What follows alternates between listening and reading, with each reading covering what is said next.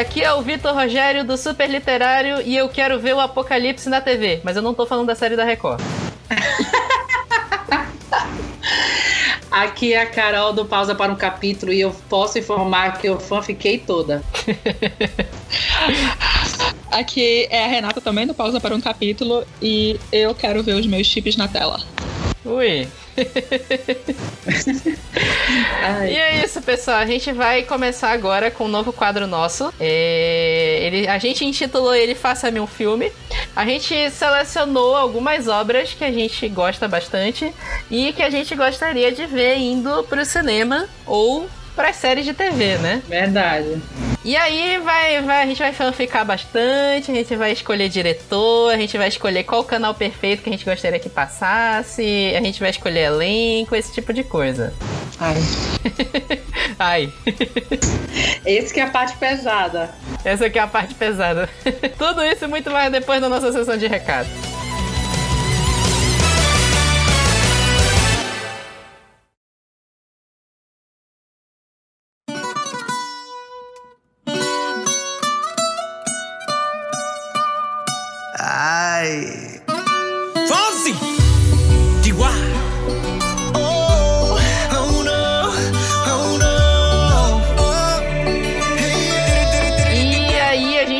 Começou já nossos recados aqui de hoje, né? A gente teve mais Verdade. um e-mail. Nosso cast de semana passada foi sobre Guerra Infinita, mas o e-mail que a gente recebeu foi sobre um lugar silencioso. Um lugar silencioso ainda tá dando pano pra manga, né? Tá dando o que falar, causando Tá dando o que falar. Altas reações, né? Apesar de que Guerra Infinita Verdade. também causou altas reações. A gente ainda tá chorando até agora. Verdade. Foi. Nossa, A gente recebeu e-mail do Renan Carvalho. Ele destacou umas coisas pra gente sobre o filme, sobre Um Lugar Silencioso. Ele falou uma coisa que, que eu. Duas coisas que eu fiquei pensando na hora que eu tava editando.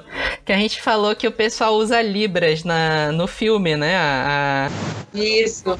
A menina que é deficiente auditiva e no A Forma na Água também. Só que aí depois eu fiquei pensando nisso. Libras é a, a linguagem brasileira de sinais, né? É, a sigla significa Exato. isso. Então eu imagino que olha, no filme americano. Ah, olha, olha, olha os burros, né, mano? No filme americano não vai se falar Libras. Verdade. Ele destacou aqui pra gente cada país tem a sua própria língua de sinais, né? E no, nos Estados Unidos eles falam a, a American Sign Language, que é a ASL, né? ASL, que é a mesma Sim. linguagem que utilizam no A Forma na Água também. E a outra coisa que ele destacou, que eu também fiquei, na hora que eu tava editando, eu fiquei pensando, que a gente falou várias vezes, o termo surdo-mudo. E aí eu fiquei pensando, será esse termo mesmo? Porque na hora que a gente tava conversando, fluiu é. tranquilamente. Mas aí na hora que eu tava editando, ressoava no meu ouvido toda vez que a gente falava isso. Só que verdade, eles falaram assim verdade. assim que, que esse, esse, termo traz um, uma carga de marginalização e preconceito, né? Então, gente, desculpa aí. É, foi ignorância nossa mesmo, a gente não sabia. É verdade, total, total. Foi total. E ele fala aqui que o termo ideal é surdo, só surdo mesmo, surdo, acredito, uhum. deficiente auditivo também, né? Uhum. Imagino.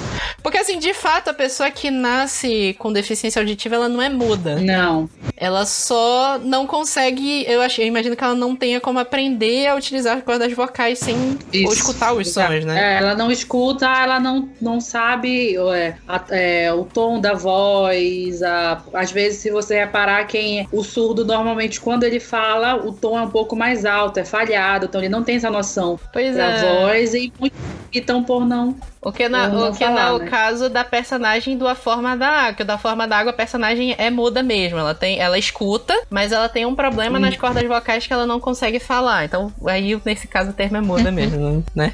Verdade. Ele, o, o Renan ainda destacou aqui no final que ele achou muito bom o cast e que o, o menino em bush ele ia pegar as pilhas de qualquer jeito, mesmo que a menina não tivesse dado. Verdade, que a menina não, não teve culpa, culpa da... não foi culpa, não foi. Foi é dele mesmo, que ele ia causar a, a, desgraça mesmo. Naquele Parem de ficar culpando a criança, gente, pelo amor de Deus. Então, vocês têm que entender que a gente não presta, né? A gente. Nós não é, somos verdade. pessoas boas, nem, nem temos a pretensão de ser. Me queima, Vitor. tipo, queima assim. A pessoa se o crush tá assistindo. Ai, Mas aí. ele Mas não aí quis dizer isso, ele recalcado. só, tô só no meu recalque, né? Mas aí o crush vai gostar mais ainda se ele souber que vocês não prestam. É porque ele também curte. Ai, Eita! Já, É, o shade começou cedo hoje, né? começou cedo hoje. É isso, gente. Se vocês quiserem dar o review de vocês sobre o Supercast, pode ser de qualquer episódio. É, a gente não, não limita sobre isso, não precisa ser necessariamente do episódio da semana passada. Mandem e-mail pra gente no revistaSuperliterária.gmail.com que a gente comenta aqui nos próximos episódios. Já temos Verdade. mais eventos agora, né? Sim, A finalmente. Tá, tá começando a divulgar as coisas agora, em maio, né? Isso. E aí, pra começar, agora, dia 19 de maio, lá na Saraiva, é, a gente vai ter a primeira edição do Clube Leia de ficção fantástica. Esse mês, o tema vai ser sobre grandes parcerias e colaboração na literatura fantástica. Então, a gente vai falar sobre esses livros de coprodução, tipo os que o George Martin fica escrevendo ao invés de escrever Game of Thrones. E a gente vai discutir tudo isso lá na hora. Compareçam lá, lá na Saraiva, vai ser bem legal. E no dia 22 de maio vai ter um evento do, do coletivo Leia, que é falar sobre feminismo na cultura pop. Eles vão fazer o evento na Livraria Leitura do Shopping Pátio Belém sobre a representação feminina dos filmes da Marvel. E assim, é o pontapé inicial para da gente na Semana do Orgulho Nerd, que vem muita coisa é, boa, principalmente lá na leitura para vocês.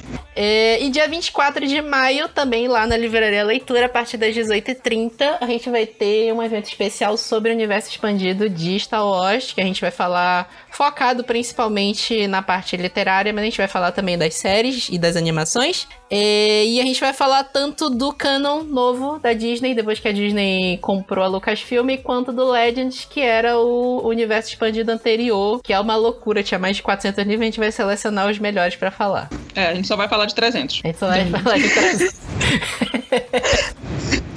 Ah, tem que falar do, do- que o imperador tem um clone e aí o clone dele manifesta a personalidade dele. É, é muito legal essa história. Universo. Olha, eu não quero sair de lá maluca, porque ainda tem filme pra assistir depois, hein? Ah, Ah, é verdade, é desculpa. pior, né? A gente ainda vai sair de lá direto pra pré-estreia. ah, esse dia vai ser massa. Ah, Esse dia- o universo expandido. O universo expandido de Star Wars é uma loucura, cara. Tem muita coisa ruim. Vai ter muita coisa legal também. E ainda falando sobre Semana do Orgulho Nerd, tem dia 25 vai ter o evento em comemoração aos 80 anos do Superman, também na Livre, na livre Leitura, às 18h30. A gente vai surtar um pouquinho, falar desde o do primeiro até essas coisas que estão saindo agora. Filme, série, HQ, o que mais a gente puder falar. Isso, isso tá pelos boys, né, né, Carol? Com certeza. Voz o quê? É, já acordei aqui. Principalmente, vou estar- vou- estarei uniformizada com a minha blusa do Henry Cavill. Ah, é. Perfeito. O Harry Cavill veio, né? A gente já, já fechou o contrato com ele, né? Olha, Ai, que certeza. Olha, ele vai, já, já confirmou presença. Já confirmou, né? Pelado, né? Já. Pelado de preferência. Ah, tá. No dia 26, a gente vai fazer dois eventinhos ainda na nossa Maratona Nerd da Leitura. O primeiro vai ser sobre originais da Netflix, às 15 horas. E logo em seguida, às 17 horas, a gente vai fazer um especial de 25 anos de Jurassic Park. Então, Delícia, bicho. Delícia, né? já já na, na, na trilha pro filme novo que vai sair agora, Jurassic World. Como é que ficou o subtítulo brasileiro? É, é... O Reino ameaçado. Reino ameaçado. É. Eles, eles não quiseram fazer referência a, a Reino Caído, né? Não sei, né? Mas beleza. Subtítulos brasileiros.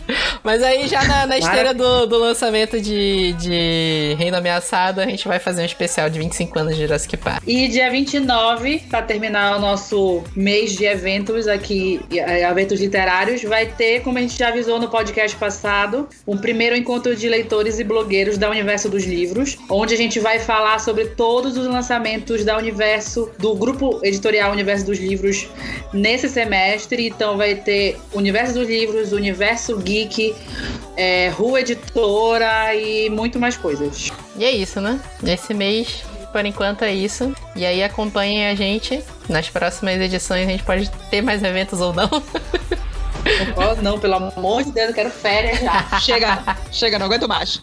É, eu já fico aviso pra vocês aproveitarem os eventos de maio, porque em junho a gente não vai tentar fazer evento por causa da Copa do Mundo, né?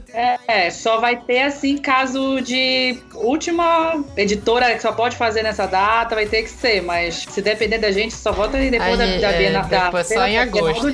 Porque a gente não vai fazer mês de julho de férias também, não. Verdade. Mas por enquanto é isso. Aguardem que a gente vai ter mais coisas em breve.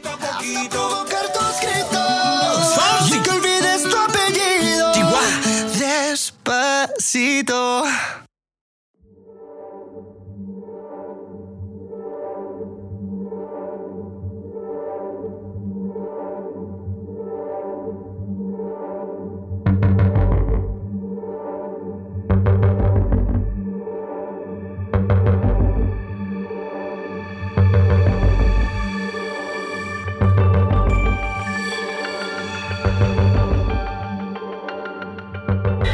Tá, pessoal, vamos lá. A gente vai começar agora as nossas previsões.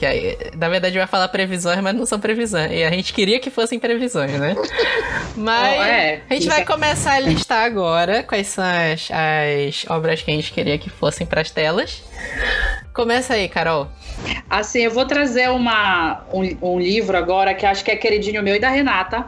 E assim, a gente já falou dessa autora. Na verdade, a gente falou do dos livros dessa autora num podcast sobre embuste. Vocês, não sei se acho que vocês vão lembrar, que é Belo Desastre, mas eu não estou trazendo Belo Desastre hoje pra cá, tá? Pelo amor de Deus.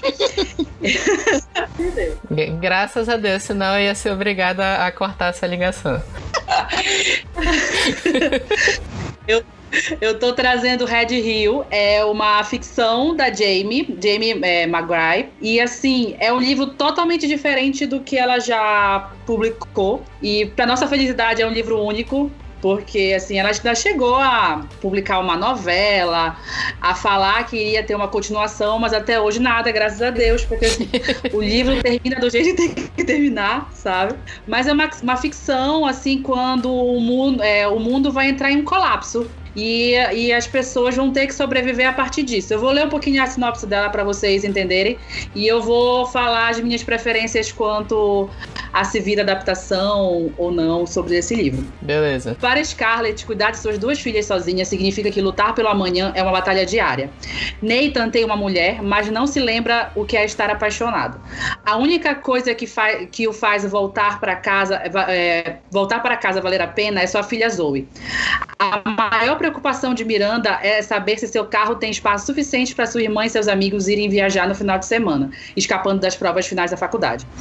Quando a notícia de uma epidemia mortal se espalha, essas pessoas comuns se deparam com situações extraordinárias e de repente seus destinos se misturam, percebendo que não conseguiriam fugir do perigo. Scarlett, Nathan e Miranda procuram desesperadamente um abrigo por abrigo no mesmo rancho isolado, o Red Hill. Emoções estão à flor da pele quando é, novos e velhos, velhos relacionamentos são testados diante do terrível inimigo. Um inimigo que já não se lembra mais o que é ser, o que- o que é ser humano. O que acontece quando aquele por quem você morreria se transforma naquele que pode lhe destruir? É assim, Red Hill é muito diferente. A Renata pode falar também um pouquinho, porque. Não sei se eu posso soltar spoiler. Posso soltar spoiler, Renata? O que é essa epidemia? É, não, não, não conta.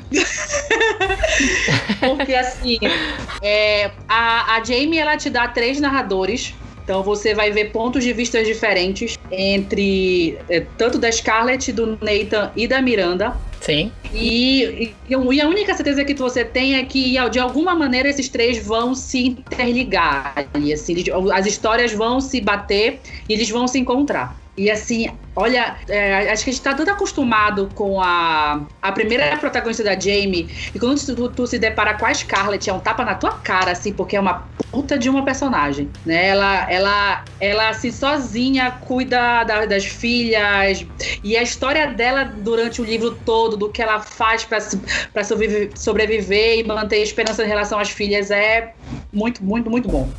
Mas aí me diz uma coisa: a tua ideia seria fazer um filme? Olha, Podia ser uma série, tá? Uma Podia ser minissérie, né? Uma minissérie, exato. Vai ter agora até uma minissérie, até pela própria, é, pela, é, da, da HBO, que é da, um livro da é, Objetos Cortantes, de oito capítulos. Eu acho que Red Hill seria o, é, o ideal, assim. Porque, assim, a gente fala sempre em não ter pena, e a Jamie não tem pena. Ela vai matar protagonistas nesse livro, assim. Nossa. E sem pena nenhuma né? E eu, eu pensava numa série de oito, capítulos, de oito episódios, oito capítulos, sei lá. Uhum. Pela mesma produtora que faz. Já é um spoiler que, que, que eu ver se vocês pegam a, ao fio da meada. Que faz The Walking Dead. Hum. Tá? Também Tom Carol. Inspi- Inspirado na, na segunda temporada lá, que eles ficaram naquela fazenda lá e não fizeram nada, né? Olha. Mais ou menos. Só que tem que acontecer alguma coisa, né? E, assim, e, e eu me. Eu me. Eu me. Como é que eu posso falar? Eu me fechei nos protagonistas. Eu não quis aprofundar em outros personagens secundários, não que eles não sejam importantes, porque eles são muito importantes na formação dos relacionamentos entre as pessoas e como elas vão precisar sobreviver entre elas ali. Uhum. Assim, não tem nenhum personagem que não seja importante. Mas eu quis me deter a quatro deles, porque também ia ficar uma coisa muito longa, né? E eu pensei também na direção. A direção eu pensei no, no John Krasinski. Olha aí. De, Oh, Jesus. Estrelado por ele também, Ai. né? Não, não, é Ai, que delícia, bicho. Tô nervosa aqui. Ah, não é estrelado por ele. Mas, assim, aquela pegada do lugar silencioso, eu, eu me vi lendo Red Hill, entendeu? Muita coisa Saquei. ali. Então, assim, me, me, eu ach- achei. Assim, se eu tivesse que adaptar, o diretor seria ele. Eu acho que ele sab- saberia dar essa mesma pegada que o livro precisa. Porque não é só, é, é, como a gente fala, é a parte de relacionamentos que vai te prender mais ainda, sabe? O afeto te prende num momento em que as pessoas só estão tentando sobreviver. Mas mostra como essa convivência, esse relacionamento entre eles vai ser muito importante. Então eu pensei em quem poderia fazer o Nathan. O Nathan, ele, quando a Jamie descreve ele, ela fala aquele típico ex-quarterback é, de escola é, do ensino, do ensino médio americano, sabe? Que se casou com a líder de torcida bonitinha, mas que com o tempo ficou naquela vida ociosa, que estrutura física ainda tem mais ou menos aquela estrutura de como era na adolescência, mas ele já é um senhor de quase, senhor já, um derizão já de quase 40 anos. Mas eu tava tendo um impasse com a, com a Renata sobre quem escolher para fazer o Neita. Eu fiquei muito entre o que faz o Dean de Supernatural, mas eu tô meio com o ranço dele, então eu preferi deixar descartar. Então eu escolhi o Chris Evans. Chris, Evans, Chris Chris Evans Evans. em. É, é, Chris Evans em Vingadores, com aquele kit totalmente barbão, instalado, Kit tá? instalado, né? Kit instalado. Aqui serve o kit lenhador pós-apo- pós-apocalipse gu- gourmet, que a gente tava falando no outro livro. É. né? Mas aí eu. Porque assim, é exatamente. é, Porque eu não sei se você. Não lembro qual é o nome do filme. Que o Chris Evans tem também um relacionamento com uma criança, não sei se é filha, não sei se é sobrinha, que eu vi muito ele, é, a história do Nathan com a Zoe. A Zoe eu acho que é a melhor personagem dessa, desse livro, que é a filha do Nathan. Uhum. E assim, porque ela é aquela menina esperta que tem, tem resposta na ponta da língua pra qualquer coisa. E eu pensei na Zoe, na Lily Aspel, Aspel, acho uma coisa assim, que é a que faz a Mulher Maravilha na infância. Hum. Assim, eu Lily pensei Aspel, é nela. essa mesmo. É, tem aqui o rosto dela, me remeteu muito assim.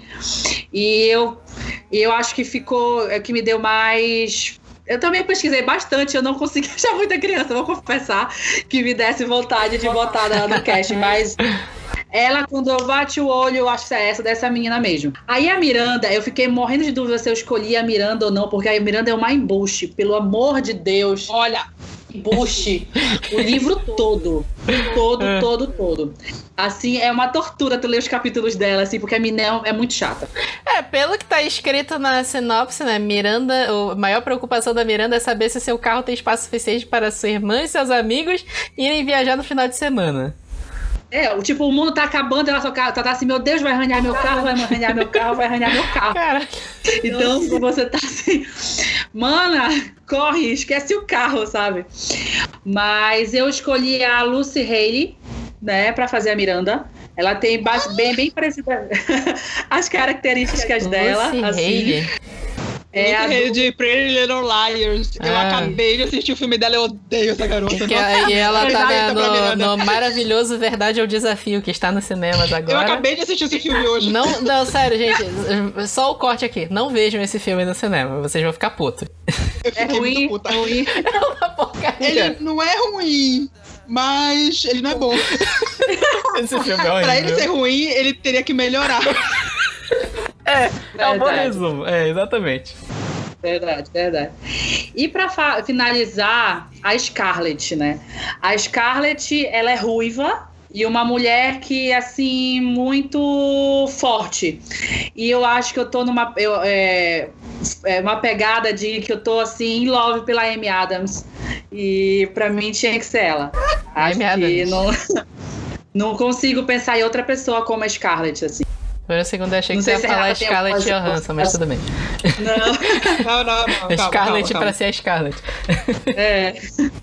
Não sei se a Renata tem alguma, alguma consideração pra falar também. Eu sei que ela também é apaixonada por esse livro. É, eu amo esse livro, cara. E assim, eu só fico pensando, porque, como a, como a Carol falou, a Jamie não poupa ninguém. E tu vai Não. página e tu fica pensando, meu Deus, vai todo mundo morrer nessa desgraça, sabe? Vai estar vai tá a planta descrever o ponto de vista da planta, porque não vai sobrar gente, não tem explicação um negócio desse. Verdade. E é maravilhoso, cara. Maravilhoso. Pega esse teu elenco assim, olha.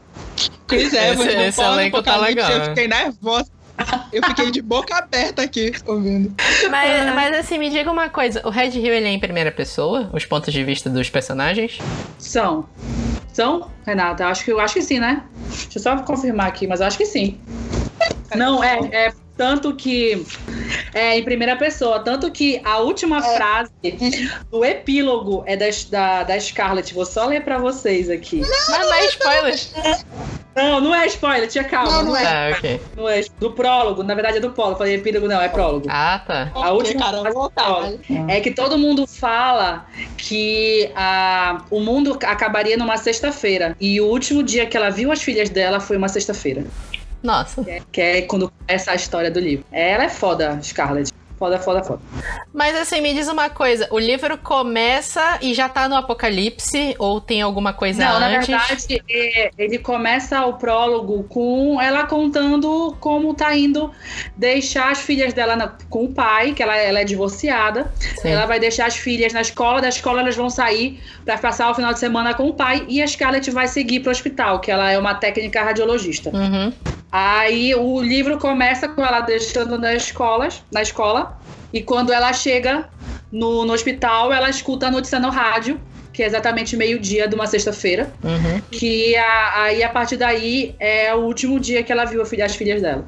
Aí a história começa. Não, eu tava pensando que dessa forma, como são vários personagens, alguns núcleos, pelo que eu entendi, poderia funcionar meio como Lost ou 3%. Assim, começa a história da série. Você já tá no meio do apocalipse, já tá instituído que aconteceu alguma coisa. E aí, em cada episódio, você vai instituindo flashbacks desses personagens pra você descobrir como era a vida deles antes. E aí vai encaminhando até o final pra, pra conclusão final. Mas é assim, É exatamente assim. Mais ou menos. É mais ou menos, é porque é- ela- eles vão descrevendo o- os seus acontecimentos, só que depois tu vai interligando tudo, porque eles já estavam interligados, eles já tinham passado um pela vida dos outros. Uhum. Só que eles não sabiam que eram, enfim, essas pessoas, entendeu? E é um negócio muito doido. Quando tu vai descobrindo a cada tiro na. Ai, Jesus, é maravilhoso. É, poderia ser justamente isso. Vai instituir, institui o, o primeiro episódio assim, é pra chocar todo mundo, coloca o apocalipse assim, não sei como é exatamente no livro. E aí vai botando flashback dos personagens, e aí a conclusão final são eles é, mo- demonstrando como é essa interligação deles. Não necessariamente até no final. É, é bem. vai encaminhando é bem pra quando isso. eles. É. É, quando eles se conhecem, eles veem que a vida deles já, já estava entrelaçada. Nossa, nossa, forte. Mas é assim, a, a história deles, assim. Exatamente quando o livro começa, ele. A se- sem contar do- o, o prólogo, a Scarlett já tá começando a ver o que tá acontecendo, né? Uhum. Isso.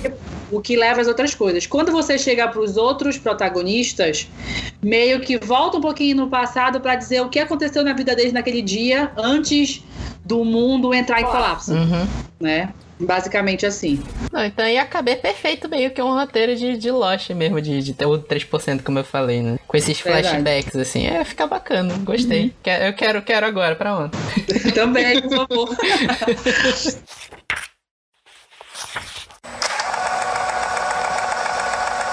Tá, agora é a minha vez. O livro que eu trouxe pra cá agora, ele é, um, ele é um livro bem famoso de fantasia nacional, que é a Batalha do Apocalipse. Ai, que A gente já fez até, até evento exclusivo pra ele, mês, mês retrasado. O livro acabou de completar 10 anos de lançamento da primeira edição, no final do ano passado. Então, assim, é um livro bem conhecido. O, ato- o autor Eduardo Spolho é bem famoso no Brasil. É, quem não leu ainda, recomendo. Ah, eu sei que, a, que a, a, a Renata curtiu quando eu dei a, a sinopse pra ela no evento. Nossa. Puta livro, bicho. Ah, Tô sim. eu quero. Eu tenho a sinopse aqui. Há muitos e muitos anos, tantos quanto o número de estrelas no céu, o paraíso celeste foi palco de um terrível levante. Um grupo de anjos guerreiros, amantes da justiça e da liberdade, desafiou a tirania dos poderosos arcanjos, levantando armas contra seus opressores. Expulsos, os renegados foram forçados ao exílio e condenados a vagar pelo mundo dos homens até o dia do juízo final. Mas eis que chega o momento do apocalipse, o tempo do ajuste de contas. O único sobrevivente do expurgo, Ablon, o líder dos renegados, é convidado por Lúcifer, o arcanjo negro, a se juntar às suas legiões na Batalha do Armagedon, o embate final entre o céu e o inferno. A guerra que decidirá não só o destino do mundo, mas o futuro da humanidade. Das ruínas da Babilônia ao esplendor do Império Romano, das vastas planícies da China aos gelados castelos da Inglaterra medieval. A Batalha do Apocalipse não é apenas uma viagem pela história humana, é também uma jornada de conhecimento. Nossa, forte, hein? É forte, é forte. O Batalha do Apocalipse, ele é um livro de fantasia épica mesmo. O Eduardo Spohr, é fã de Cavaleiro do Zodíaco, então assim... Nossa, Tem aquelas batalhas mega épicas e sangrentas, o- as armas têm nome, os ataques têm nome especial. Então é tipo assim, o, o Eduardo Spohr ele estudou bastante a mitologia. Vou falar mitologia cristã aqui, mas espero que as pessoas não se agridam com a forma como eu falei. Mas ele estudou bastante essa história da, da mitologia do cristianismo e de Deus. E ele meio que foi colocando um lugar para essa mitologia na história. Então, por exemplo, os seis dias da criação que, que Deus levou para criar o universo, eles se encaixam em toda a história do universo. Naquele, naquela ideia de para Deus um dia vale milhares de anos. E aí no sexto dia Deus descansou e deixou o comando da Terra para os arcanjos, né? Nessa história são cinco arcanjos. E os arcanjos ficaram putos com isso. E, e, tipo assim, os humanos foram criados, os humanos são tidos como a maior criação de Deus e eles têm o livre-arbítrio e os arcanjos não queriam ficar sendo, tipo assim, o- os guardas dos humanos. E a história toda é que os arcanjos, o arcanjo Miguel, que é o principal, ele é o vilão do livro. Ele tá desde o início do sétimo dia, que é o dia dos arcanjos, tentando destruir a humanidade. E aí tem esse herói, o Ablon, que é um herói, ele é bem o paladino mesmo, ele é aquele personagem que tá focado na missão dele, ele nunca vai deixar a missão dele de lado. Ele é o anjo heróico. Ele reúne um grupo de anjos renegados que resolvem é, ir de frente contra o, o arcanjo Miguel e proteger a humanidade. Mas é, ele contava com a ajuda do Lúcifer, ele não sabia que o, o Lúcifer também era um traidor. E na- antes dele começar o levante, o Lúcifer trai eles. E todos esses anjos renegados são condenados a viver na Terra até o dia do Apocalipse. E aí o livro, ele vai contando assim, ele não tem uma linha cronológica certa. Ele é como se fosse uma antologia de histórias do Ablon. Ele tem uma linha de tempo de coisas que vão acontecendo, que vão culminar no apocalipse, mas no meio do caminho você vai tendo vários flashbacks da vida do Ablon enquanto ele esteve na Terra. Então o Ablon tá desde as primeiras civilizações. Tem trecho dele na Babilônia, tem trecho dele na queda do Império Romano, tem trecho dele na história de Jesus Cristo e por aí vai. Então, tipo assim, a minha ideia aqui do Batalha do Apocalipse era ser uma série. E aí eu, eu, eu comecei pensando na HBO, só que a HBO gosta de botar putaria em tudo.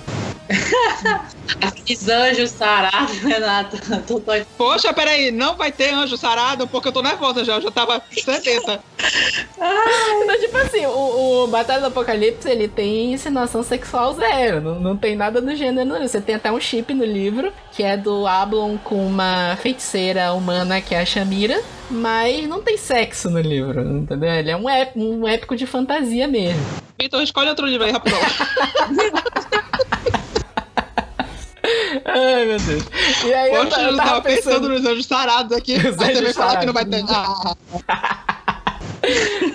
É, e aí. E aí eu tava pensando justamente nisso, porque eu até falei no, no podcast de Um Lugar Silencioso que eu adoro as adaptações de livro que a Amazon tem feito. Que eles fizeram Deuses Americanos. E Deuses Americanos, eu não sei quem viu, ficou muito bom, assim.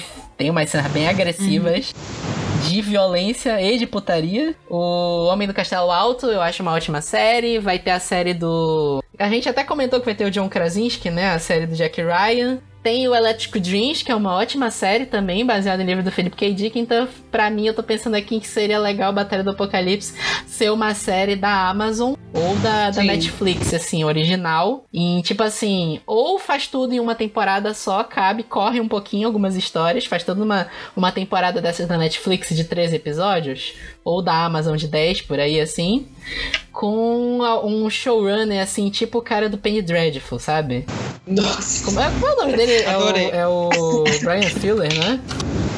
Aham. O tipo showrunner do, do Penny Dreadful pra ter aquele clima, assim, sabe? É... é aquele clima que é fantástico do Penny Dreadful. Não sei quem viu Penny Dreadful. Assim, fica muita recomendação. Assistam. Porque é uma série foda. Sofro até hoje. Eu, eu sofro até hoje com a finalização dessa série. Com a não finalização, né? Quem é o, show, o showrunner do, do Penny Dreadful? Era ele mesmo? O Brian? Era ele? Não era? Não, não lembro o nome. Não, é John Logan, né? O, o Brian Fuller é do, do Hannibal. É porque as duas foram canceladas na mesma época. Ô, benção, valeu. As, du é, as, as duas dão uma tristeza. Mas Penny Dreadful é uma série foda. Recentemente saiu do, É, do John Logan. Netflix, infelizmente. Mas sim, vale maratonar. Uma série curtinha. é, tem três temporadas. E... Cara, aquele clima, assim, aquele clima que mistura o fantástico com o real e meio. Eu não sei se cabia aqui no Batalha do Apocalipse a coisa do gótico que tinha. Mas eu, eu, gosto, eu gostava dessa mistura do Penny Dreadful com. com. do, do fantástico, do terror com o real. E aí o, o, o livro do, do, do Edward Poe até cabe um pouco desses conceitos de terror também. Ia- ficar bem legal se ele. uma mistura assim de tudo. O casting que eu, assim, eu não consegui pensar muito bem. Porque no livro, o Ablon, ele é um cara, assim, bombadão. Cara é gigante. Ele carrega uma espada gigante, né? Então, é, tipo assim, ele, ele é extremamente poderoso. Assim, eu, eu comecei a ficar pensando, porque ele é louro, né? Ele é louro com o cabelo curto. Eu comecei a pensar em atores que são louros com cabelo curto. Eu pensei no Chris Evans É também. muito difícil de achar. Apesar de que o Chris Evans não é louro, né? É, não, é um castanho É um claro. castanho, mas ele já ficou louro em alguns filmes, né? Mas não sei. Eu fiquei pensando no Chris Evans louro, assim, barbudão, com as asas na costa, assim, Ah. ia ficar foda. E carregando uma espada. Eu acho que eu vou ver até se eu faço uma fanart disso, ia ficar foda ele já. Ai, quero. Vitor, pelo amor de Deus. Faz a montagem da capa do podcast. É, né? E o Ablon, assim, ele Nossa. aparece sem camisa metade do livro, né? Então a galera ia curtir. É, eu não sei se o Chris Evans ou, sei lá, o Brad Pitt louro, assim, só que o Brad Pitt... Brad Pitt é velho. Pois Não, é, o Brad não. Pitt ele é. teria que ficar mais bombado e iam ter que dar uma rejuvenescida básica em maquiagem nele pra ele fazer, assim, não sei. E quem faz o Thor? O Chris O Hemsworth outro Hemsworth. Poderia, poderia ser um, um dos Hemsworth que não são famosos, pra ficar mais barato. O, o Lion, o Lion Hemsworth, pra ficar mais barato o Ah, orçamento. não.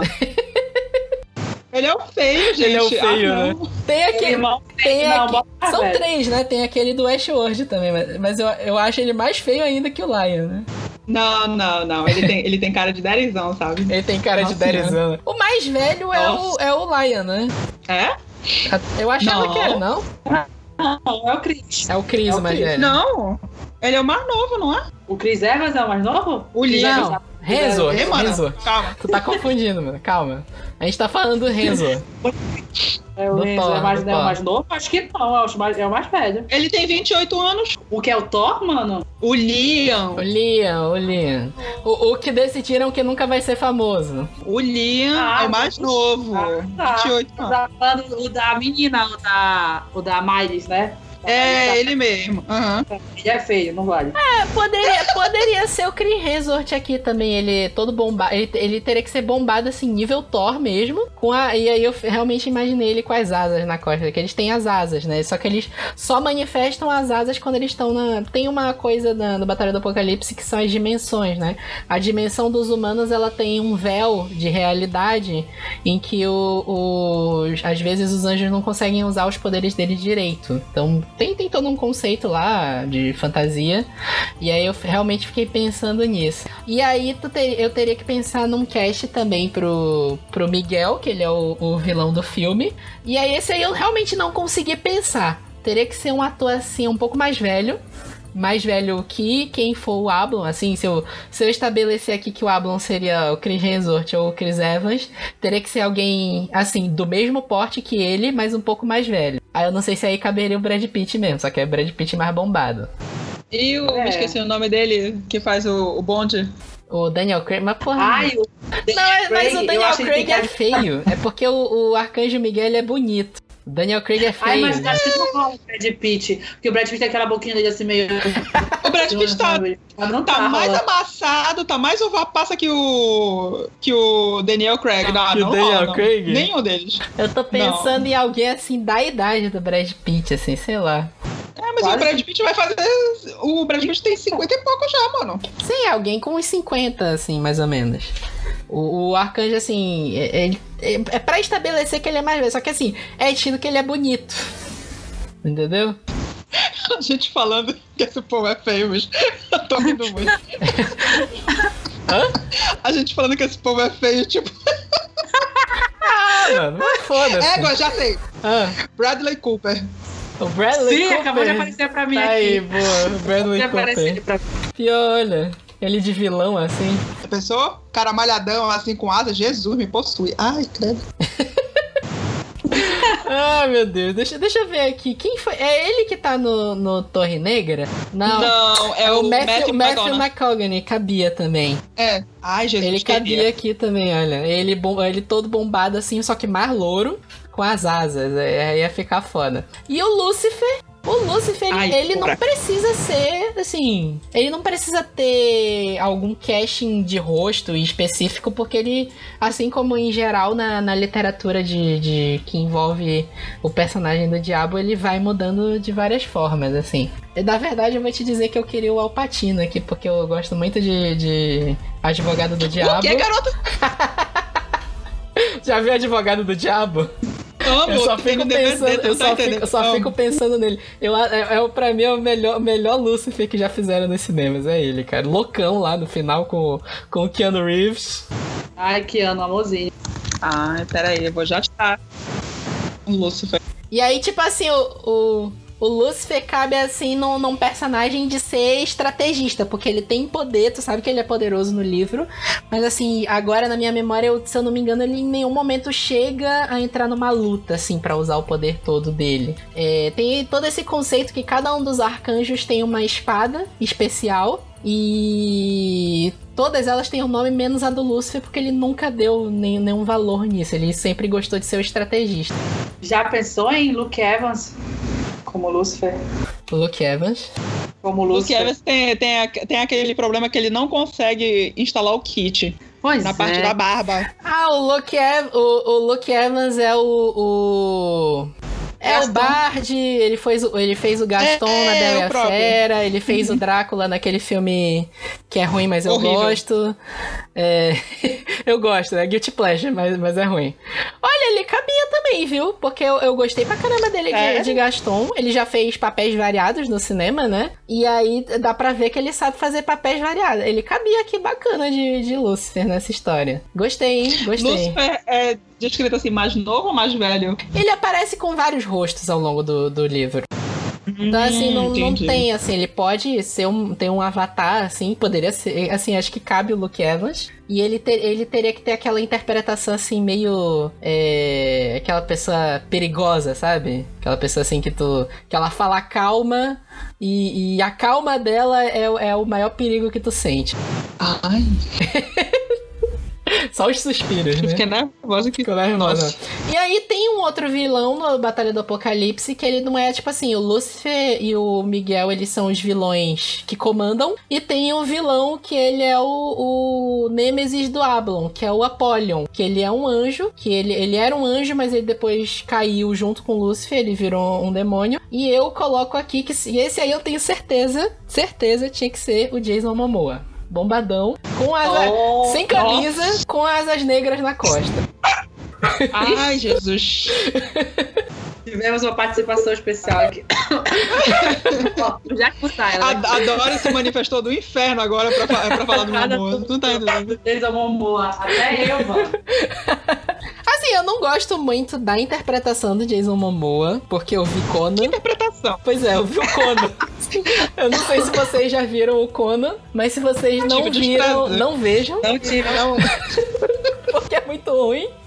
Mas o, é o, ruim. o Apollyon, ele é o vilão porradeiro. A, a missão dele lá é dar porrada, é isso. Inclusive no, no Batalha do Apocalipse, uma das melhores lutas que eu já li, assim, em livro. Aquela, tipo assim, a descrição da luta foi a Batalha do Apocalipse, é a primeira luta entre o Apollyon e o Ablon. Não é spoiler, isso é logo no início. Então, tipo assim, eu, eu esse é o meu casting aqui. Eu queria muito essa série Batalha do Apocalipse. Poderia ser assim, ou uma temporada só, como eu falei, ou então você pode fazer algumas temporadas e aí você vai contando histórias soltas do, do Ablon no meio do caminho.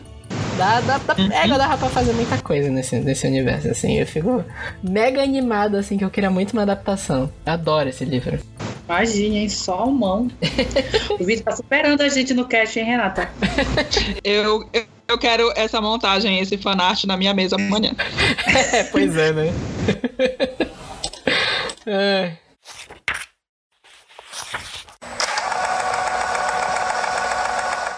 E aí, Renata? Ok. Podemos? E próximo. o seu? Vamos, vamos, vamos, vamos deixar o apocalipse de lado duas vezes, diga-se de passagem, porque se eu soubesse que a gente ia fazer um negócio de apocalipse, eu teria providenciado outros livros. Mas assim, vamos pra completamente outro gênero, Young Adult, e vamos falar de um queridinho. é, meu, particularmente, a Carol não gostou tanto, mas a gente então não vai considerar a opinião dela. que é Eleanor Park, da Rainbow Rowell. Gostei. Oh. Quem disse que eu não gostei? Foi o Everton que não gostou. Eu Embuste, gosto. Foi o Everton que não gostou do Leonardo Park. Eu gosto, sim. aquela POC absurda.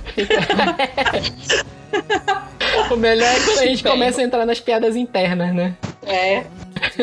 Não é interno, não, é uma diretíssima. Olha, embuste, se tu estiver ouvindo isso, tem uma POC desgraçada de não ter gostado de Eleanor Park. Morro na pop, Renato. É. Burro na POC. Bem, Vamos lá, É, vamos dar uma sinopse aqui rapidinha. É, nós vamos começar com dois jovens ah, ah, de 16 anos. O Park é descendente de coreanos e apaixonado por música e quadrinhos. Ele não é exatamente popular, mas ele também não é incomodado pelo colega de escola. E a Eleanor é ruiva e ela tá sempre vestida com umas roupas estranhas. E ela é gorda. E ela é. Ela sofre um bullying muito grande no colégio, porque quando ela chega é um- uma nova escola, e enfim. E vale dizer que essa história se passa nos anos 80. E ela é a filha mais velha de uma família meio problemática. E os dois se encontram no ônibus todos os dias, pro- no caminho pro colégio. E apesar de uma certa relutância no início, eles começam a conversar e dividem os quadrinhos de X-Men e Watchmen, que são do Park. E nem a tiração de sarro dos colegas de todo o colégio e da desaprovação da família impede que eles dois se apaixonem ao som de The Cure e Smiths. Essa é uma história de- do primeiro amor, sobre como ele é invariavelmente intenso e quase sempre fadado a quebrar corações. Um amor que faz você se sentir desesperado e esperançoso ao mesmo tempo. Ele ganhou particularmente fama quando a resenha mais conhecida dele é do próprio John Green, que é um um ídolo, um escritor de adult, e ele escreveu para o New York Times uma resenha falando muito, muito, muito bem. E, né, quando o John Green fala, a gente só baixa a cabecinha, ouve e vai comprar o livro. Ai. É, pra quem não sabe, o John Green é o autor do, do Culpa das Estrelas, Cidade de Papel, que ficou mega famoso. Agora ele deu uma diminuída na fama dele, né? Mas Ah. ele, tá, ele ficou mega hypado ali no, na época 2014, 2015, quando o, o A Culpa das Estrelas estourou, né? Até teve filme. Exatamente. Mas até que o hype dele deu uma. voltou agora com tartarugas até lá embaixo. Que... É, o hype dele Foi voltou, mas não tanto quanto tava naquela época. Ah, sim, sim, sim, sim. É, pois é, Eleanor Park também teve os direitos adquiridos pela DreamWorks em 2016, só que até agora não saiu nem roteiro disso, tanto que a Rainbow Rowell está escrevendo agora para Marvel Eita. e largou de, largou de mão. Esse roteiro a gente não sabe como é que tá, se vai sair realmente esse filme, se não sai, enfim. Só que é uma história muito fofa, é muito legal. E eu pensei para a produção também da 20th Century Fox, que é, foi a mesma produtora de A Culpa é das Estrelas. E querendo ou não, né? Já deu certo no filminho de Young Adult, vai dar também nesse outro, não tem problema. É, uma boa. Verdade. E a direção seria também do Josh Boone, de A Culpa das Estrelas. O Josh tem. Eu, eu acho que é meio que um histórico, digamos assim, de, de tratar os filmes dele com um maior cuidado, especialmente se tratando de, de adolescentes. Inclusive, o próximo filme dele é Os Novos Mutantes, também da Fox. Eu acho que ele tem alguma coisa ali na Fox, tem alguma coisa com histórias de amor que ele gosta de gosta de, de trabalhar por ali. O negócio tá dando certo, então se tá dando certo, é lá que a gente vai. É, o, o Josh, o Josh Boone, ele tá bem queridinho da Fox agora. Ele, ele fez É. muito dinheiro pra Fox.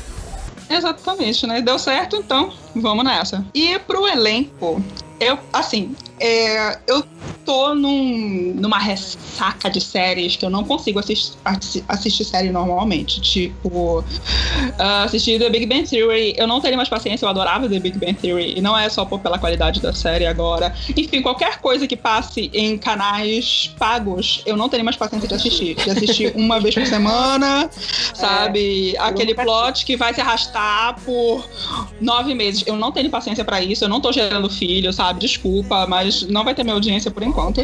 O que minha audiência no máximo agora é Westworld. Mas enfim, vamos nessa. Então, assim, eu tive um pouquinho de dificuldade em, em montar o elenco. Porque eu não sei, eu, eu não- sei de- dessas séries novas. Tirando o que tá na Netflix, que, que eu acompanho quando me dá paciência de maratonar. Mas eu tive uma dificuldade de, de montar esse elenco com, com, essa, com jus- justamente o, o casal principal. Que é a Eleanor. Eu tive uma, tive uma dificuldade enorme de achar uma personagem pra ela. Porém, eu achei a Hannah Zil, que é da série This Is Us. This Is Us é um drama maravilhoso. Inclusive, recomendo.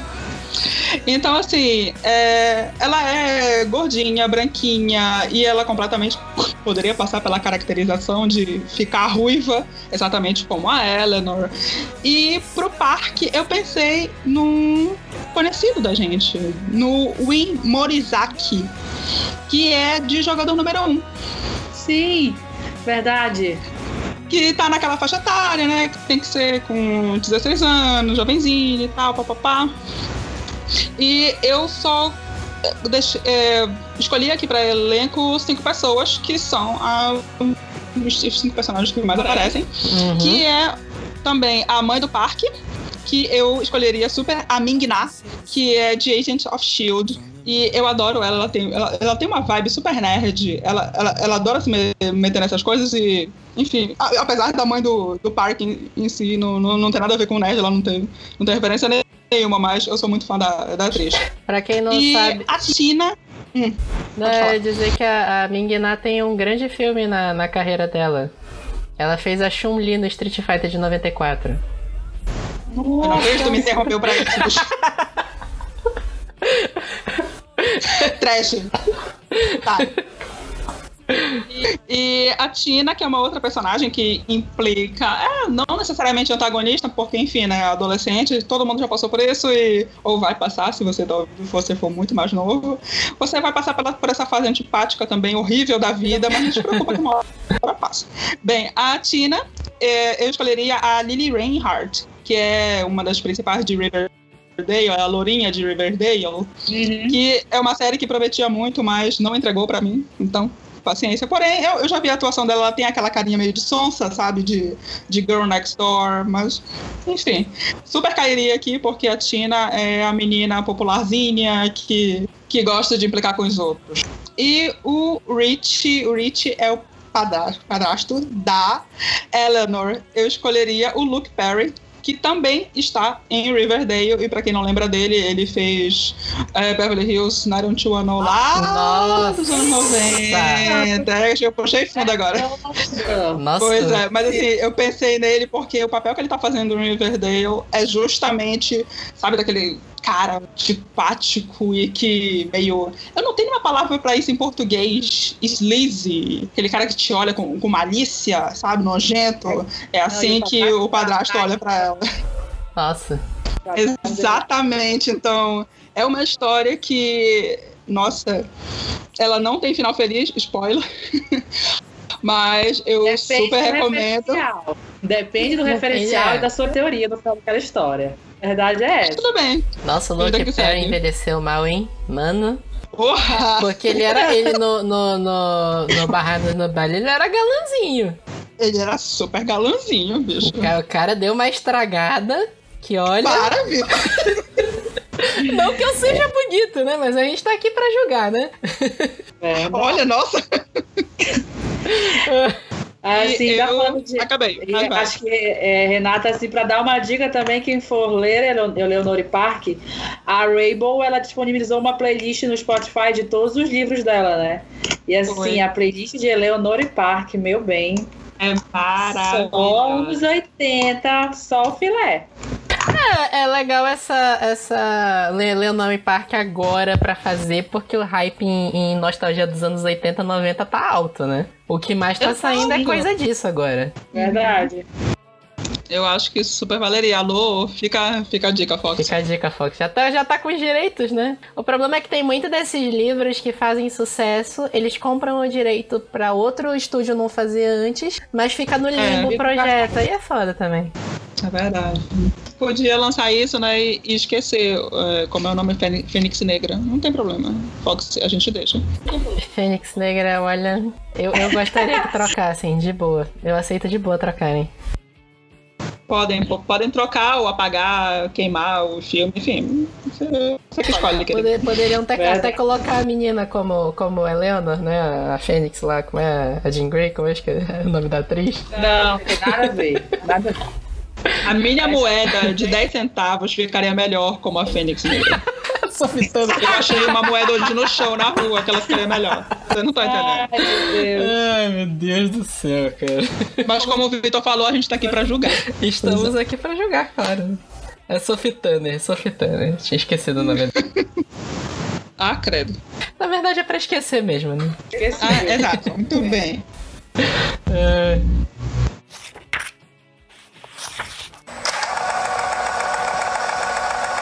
Então é isso, pessoal. Deem review pra gente se vocês gostaram desse quadro novo.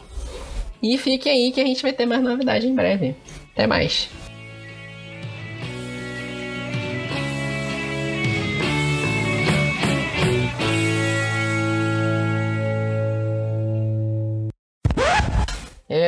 Eu, ia fazer uma piada pra, pra, pra Renata dizer pra colocar a cara de Levin como Eleanor. No... Nossa senhora. Ai, meu Deus. Carol, derruba aí o Vitor rápido nessa conversa. Vou desligar a, a chamada do Vitor aqui rapidinho. Tá, pô. já, já temos o easter egg do final. Tu tem que colocar aquele.